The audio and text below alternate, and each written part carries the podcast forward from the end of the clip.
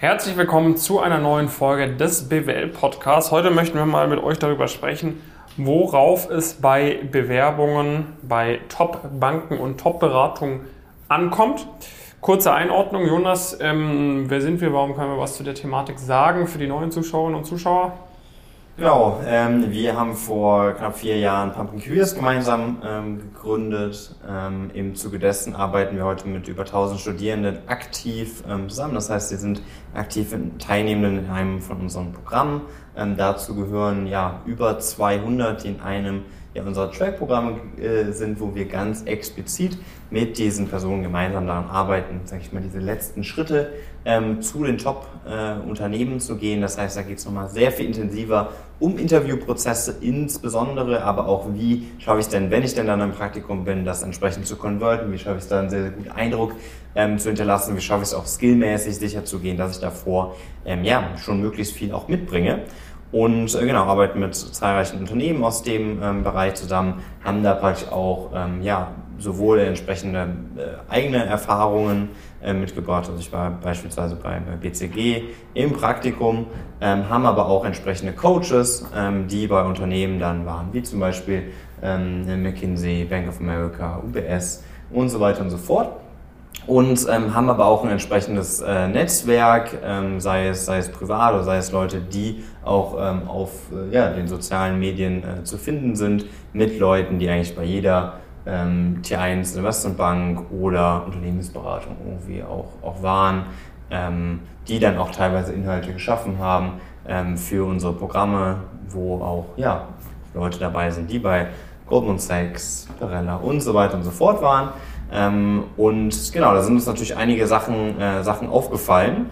Ähm, denn man muss ganz klar festhalten, ähm, hinten raus kommt es wirklich in erster Linie auf diesen Bewerbungsprozess äh, an, währenddessen es bei ersten Praktika und es darum geht, schnell auf dieses Level zu kommen, da sind Faktoren wie sehr viel wichtiger, zum Beispiel die Karriereplanung. Was sind denn mögliche Unternehmen, um die entsprechenden Schritte auch gehen zu können? Das ist ein sehr, sehr wichtiger Faktor, um möglichst schnell dahin zu kommen ähm, auf dieses Level. Aber wenn man gewisse Erfahrungen gesammelt hat, dann ist es so, sage ich mal, am Ende Klar, mit ein bisschen besseren Bewerbungsunterlagen und so weiter maximiert man die Wahrscheinlichkeit für die Einnahme, aber am Ende ist es vor allen Dingen wirklich der Bewerbungsprozess, auf den es ankommt. Vielleicht nochmal kurz äh, zu dem Thema Bewerbungsunterlagen, was du sagen, David?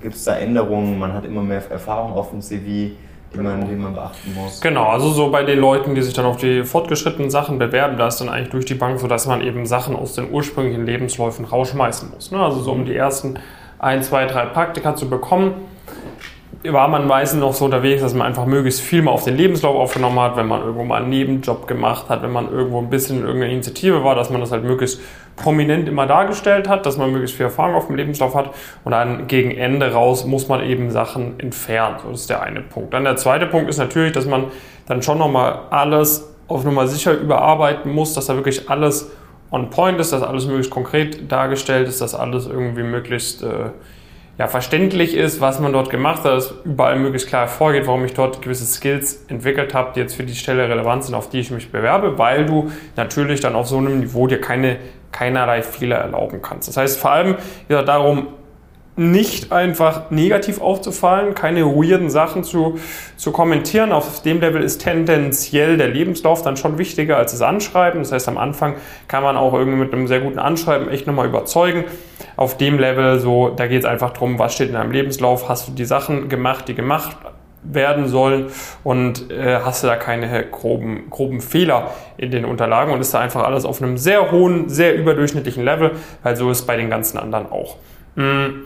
Was wir immer versuchen irgendwie herauszuarbeiten, ist schon halt irgendwie so eine möglichst starke Connection zu der Firma aufzubauen, dass man sagt, okay, ich habe hier und hier zum Beispiel mit Leuten von euch gesprochen, ich kenne den und den aus dem Office, wo ich mich bewerben möchte beispielsweise ähm, oder, oder sonst, falls man solche persönlichen Kontakte nicht hat, dass man trotzdem irgendwie klar vorstellt, was irgendwie, dass man die Kultur der Firma verstanden hat, dass man die Historie der Firma verstanden hat, dass man vielleicht auch die, die aktuellen News der Firma verstanden hat und einordnen kann, dass man sich da halt in Verbindung bringt.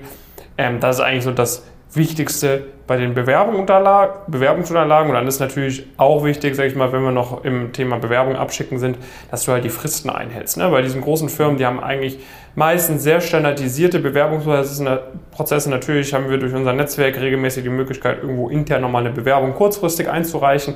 Aber im Großen und Ganzen gibt es dann schon klare Fristen, irgendwie einmal im Quartal oder wann auch immer, wo du halt die Bewerbungen abschicken musst. Und ähm, das muss man sich am Anfang auf jeden Fall äh, mal, mal gründlich eine Übersicht beschaffen, weil es teilweise sein kann, bei der einen Beratung kannst sich zwei Monate später bewerben als bei der anderen für den gleichen Startzeitraum und, und, und. Und da muss man einfach diese Insights einmal gesammelt sich aufschreiben, damit man da eine klare Übersicht hat, wann man mit den Bewerbungen starten muss und wann man dann auch entsprechend mit der Interview-Prep starten muss, weil auch das ist ja etwas, das macht man nicht an einem Wochenende.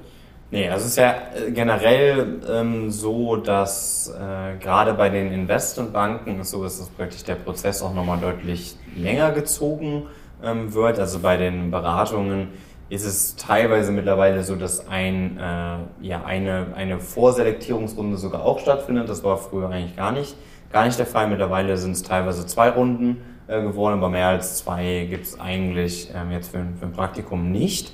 Ähm, bei den Investmentbanken können es noch sehr viel mehr Runden sein, de facto. Ne? Das heißt, es gibt noch äh, Dinge wie entsprechende ähm, Tests. Ne? Das heißt, es sind ähm, Tests, die zum einen, ähm, ja, sag ich mal, die Intelligenz bzw. Umgang mit, mit, mit Zahlen, Logiken und so weiter testen, aber auch teilweise äh, die einen in gewisse Situationen reinwerfen, in denen man dann schon äh, sagt, hey, so und so würde ich mich in dieser Situation verhalten.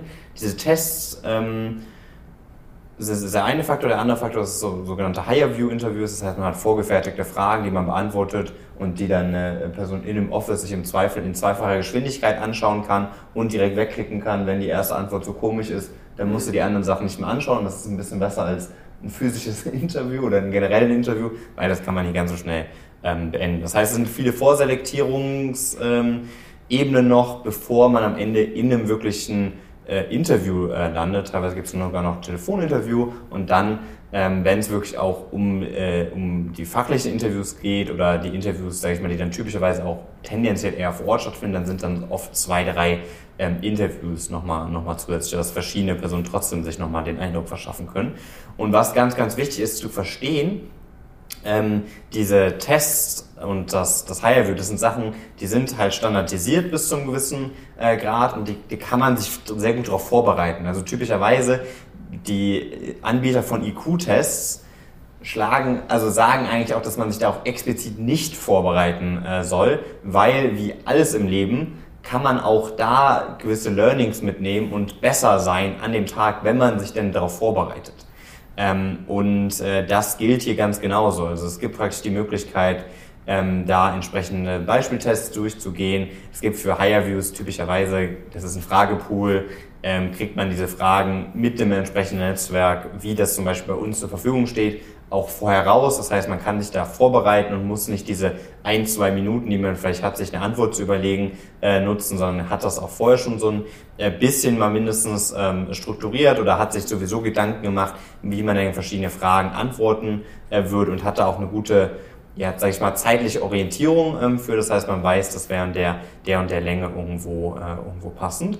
So, und dann, wenn es jetzt in Richtung Personal Fit geht, dann ist es hier so, dass man jetzt wirklich typischerweise, insbesondere bei den Beratungen, mit ausgebildeten Interviewern ähm, arbeitet. Das ist ein bisschen was anderes, als dass irgendjemand mal sagt, hey, hier, du bist doch auch bei uns, arbeitest doch auch bei uns, mach mal das Interview. Mhm. Ähm, und das ist halt durchaus was, äh, was bei sehr vielen Firmen ähm, passiert, die aber nicht explizit dafür geschult worden sind und so weiter und so fort. Und das ist was, was bei insbesondere den Strategieberatungen, die passieren wird. Das heißt, es ist nicht mehr so, dass du irgendwie eine komplette Standardantwort äh, geben kannst und dann damit durch bist. So, es ist auch bei Investmentbanking-Interviews nicht mehr, wenn du jetzt eine auswendig gelernte Antwort gibst auf eine gewisse Sache, dass du damit durchkommst.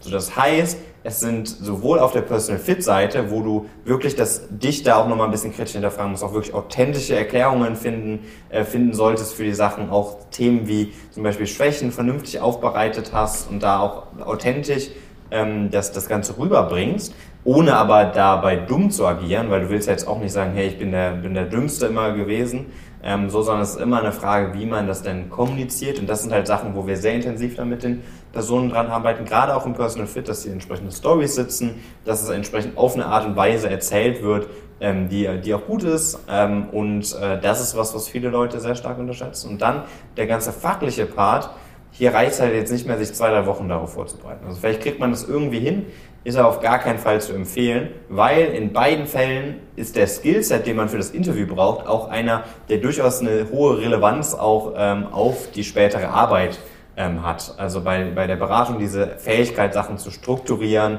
ähm, immer eine strukturierten Vorgehensweise zu haben, ist was, wenn man das richtig gut kann, hilft es einem enorm im Job. Genauso natürlich die technischen Fähigkeiten auf der Investmentbanking-Seite.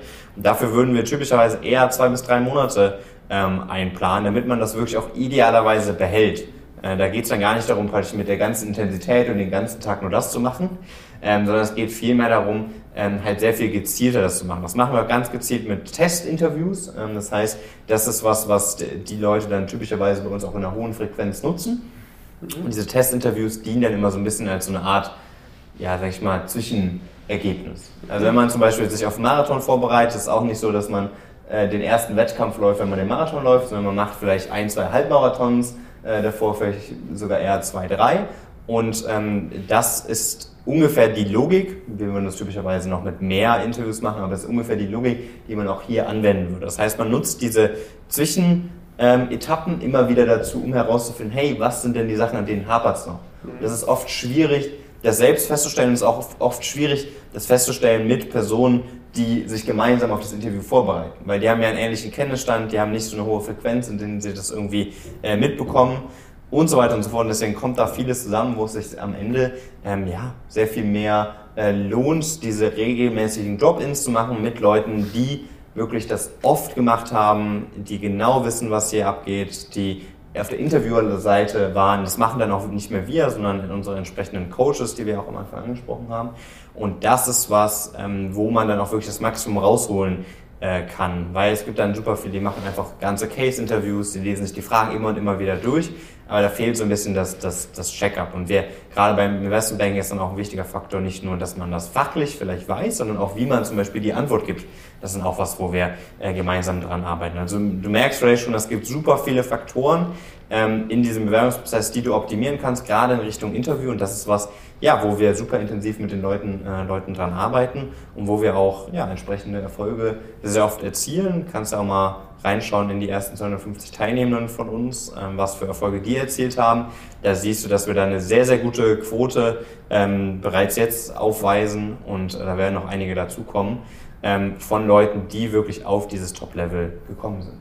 Ja, Gut, das war's, würde ich sagen, mit der Folge. Ähm, wichtig ist natürlich am Ende des Tages, ähm, es hört nicht beim Bewerbungsprozess auf, sondern es geht ja auch darum, dass man dann so ein Praktikum dann auch konvertiert zu einer Vollzeitanstellung. Da haben wir dann zum Beispiel auch unseren Coach äh, Martin dabei, der ähm, ziemlich hoch bei Strategy End arbeitet, davor zum Beispiel auch bei BCG war, äh, auch Berührungspunkte hatte mit Investment Banking, Private Equity etc., der dich dann explizit nochmal darauf vorbereiten kann, irgendwie wie überzeuge ich meine Vorgesetzten in so einem Praktikum, worauf wird da geachtet, auch das ist dann eine Sache, die die, die Track-Teilnehmer dann wahrnehmen können. Das heißt, wenn du dich jetzt vorhast, auf ein hohes Niveau zu bewerben, dann spreche uns gerne mal an zu unserem Track-Programm, da können wir dir das mal präsentieren, wie das abläuft, können schauen, ob da reinpasst, ob du davon profitieren würdest. Und äh, da ist eine sehr hohe Wahrscheinlichkeit, dass das von Vorteil für dich ist. Ähm, und du so einfach die bestmöglichste Vorbereitung für dich bekommst. Das Ganze auch zu einem sehr, sehr fairen Preis. Das heißt, mehr Infos zu uns findest du auf unserer Webseite. Wir freuen uns darauf, wenn du mit uns in Kontakt kommst. Und ähm, ja, das war's mit dieser Folge des BWL Podcasts. Und dann bis zum nächsten Mal. Viele Grüße aus Frankfurt. Mach's gut.